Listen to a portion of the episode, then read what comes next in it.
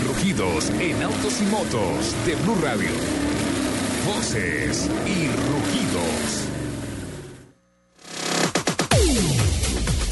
La japonesa Nissan comisionó a George Dodd, maestro perfumista y académico científico en aroma, para usar su nariz experta y crear el aroma de un futuro cero emisiones que induzca un sentido positivo y de bienestar a quien lo huele.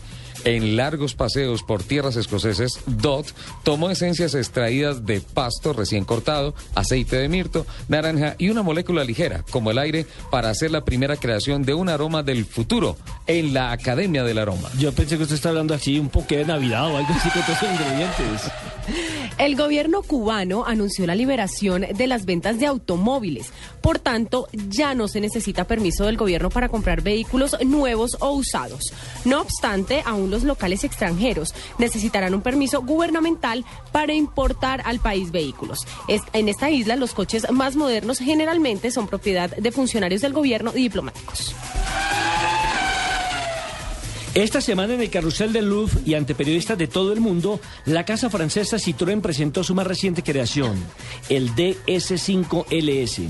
Se trata de un sedán de alta gama fabricado en la planta de Shenzhen, en China, consolidando una etapa más en el desarrollo de la marca DS en la nación asiática. Aunque no se anunció el precio de la venta al público, sí se confirmó que rodará en las calles a partir de marzo del año 2014. La verdad sobre el accidente que mató a Paul Walker y al salvadoreño Roger Rodas podría estar en el sistema de cómputo del Porsche Carrera GT 2005 en el que iban.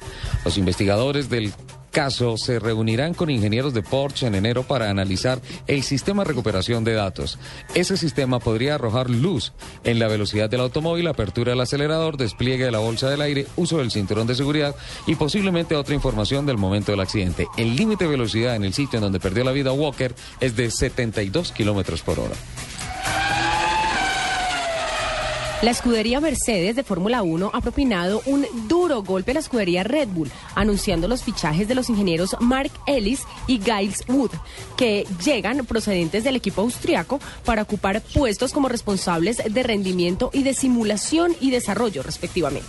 De esta forma, la escudería germana busca llenar el vacío dejado por su máximo responsable técnico, el británico Ross Brown.